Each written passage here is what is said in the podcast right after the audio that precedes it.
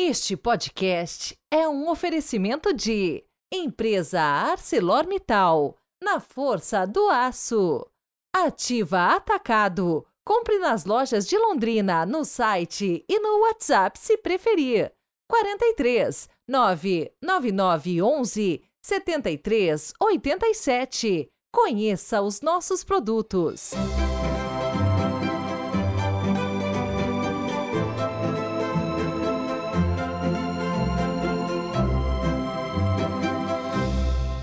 Quinta-feira, 25 de janeiro de 2024. Sejam muito bem-vindos para a festa litúrgica da Conversão de São Paulo. E hoje também comemoramos o aniversário da cidade de São Paulo. Então, aquele super abraço a todos os paulistanos, especialmente os nossos ouvintes, é claro. Deus abençoe vocês, viu? O evangelho de hoje nos ensina duas coisas principais. Em primeiro lugar, que a fé em Jesus passa pela fé nas pessoas que dele dão testemunho. Segundo, que ninguém deve ficar desanimado quando a incredulidade se instaurar no coração. Até os onze discípulos tiveram dúvidas.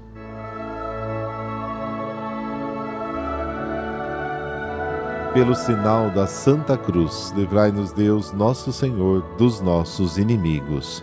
Ó Deus que instruístes o mundo inteiro pela pregação do apóstolo São Paulo, dai-nos ao celebrar hoje a sua conversão, caminhar para vós seguindo seus exemplos e ser no mundo testemunhas do Evangelho. Amém.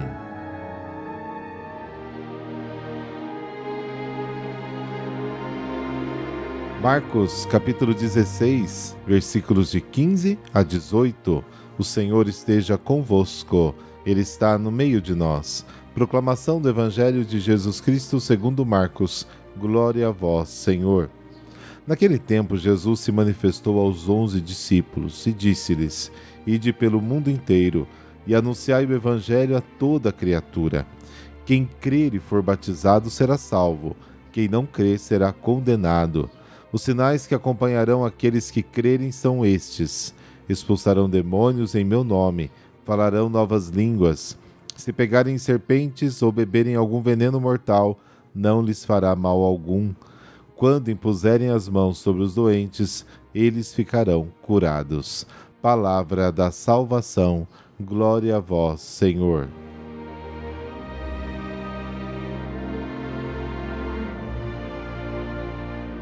O final do Evangelho de Marcos insiste na missão de levar o Evangelho ao mundo unindo estreitamente o testemunho da palavra com o das obras e dos sinais.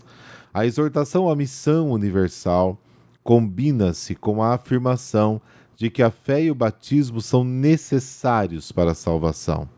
Além disso, é prometido aos arautos do Evangelho que a sua pregação missionária seja apoiada e confirmada pelos milagres realizados por Jesus ressuscitado. A transmissão das palavras de Jesus está no centro do texto e tem como objetivo tornar cristãos todos os povos. A missão dirigida a todos os homens é uma tarefa que deve ser bem compreendida. Se a missão é transmitir a palavra de Jesus e as suas diretrizes aos homens para fazer deles discípulos através do batismo, e assim, de certa forma, a gigantesca figura de Paulo fica em segundo plano, diante da primazia do príncipe dos apóstolos Pedro. Mas a pessoa de Paulo é tão importante para a igreja que o dia da sua conversão é também celebrado. Para nós brasileiros, esta data também marca a fundação da maior cidade do país, como eu disse no início do nosso podcast, São Paulo, né, que nasceu em 1554.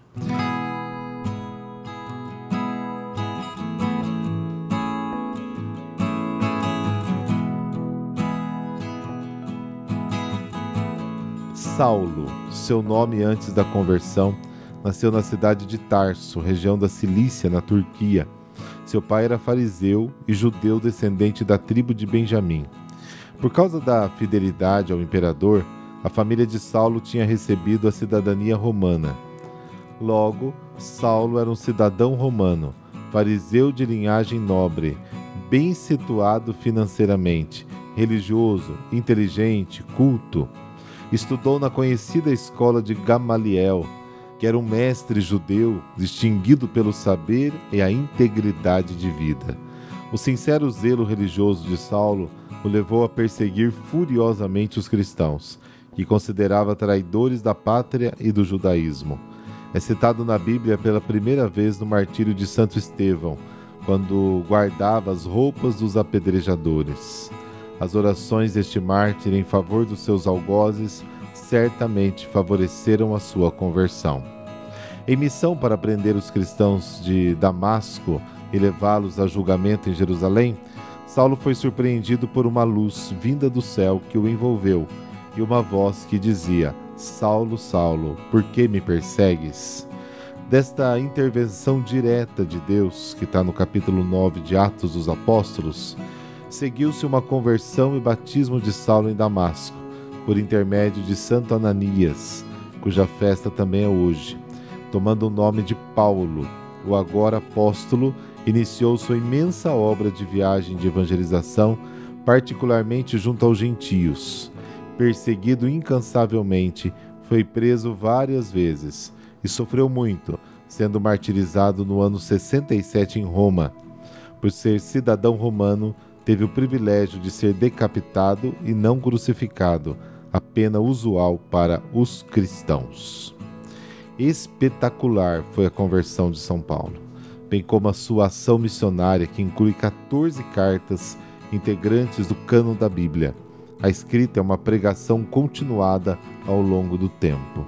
Apesar de suas atitudes um tanto fanáticas pelo judaísmo, que levaram à morte de cristãos, é importante lembrar que sua radicalidade, ainda que mal orientada no início, é uma grande virtude na vivência da fé, e Deus quis aproveitá-la para salvar não apenas o próprio Saulo, mas inúmeras outras almas naquela época, hoje e certamente no futuro. E para nós, o importante é o questionamento de termos claro até onde somos radicais do segmento de Cristo, porque disto depende toda a nossa vida. Ou chegaremos a dizer como Paulo, não sou eu que vivo, mas é Cristo que vive em mim. Gálatas capítulo 2, ou seremos cortados da cabeça do corpo místico, que é Jesus, no martírio infinito. Deus Todo-Poderoso, cuja misericórdia é capaz de quaisquer prodígios em nosso favor, concedei-nos pela intercessão de São Paulo a irrefreável coragem de tudo enfrentar na vossa busca e na realização das vossas boas obras, para permanecermos sempre em comunhão convosco já na terra e infinitamente no céu. Amém. Por intercessão de São Paulo, dessa bênção de Deus que é todo-poderoso, Pai, Filho, Espírito Santo. Amém. E amanhã é dia de enciclopédia bíblica. A gente se fala. Até lá.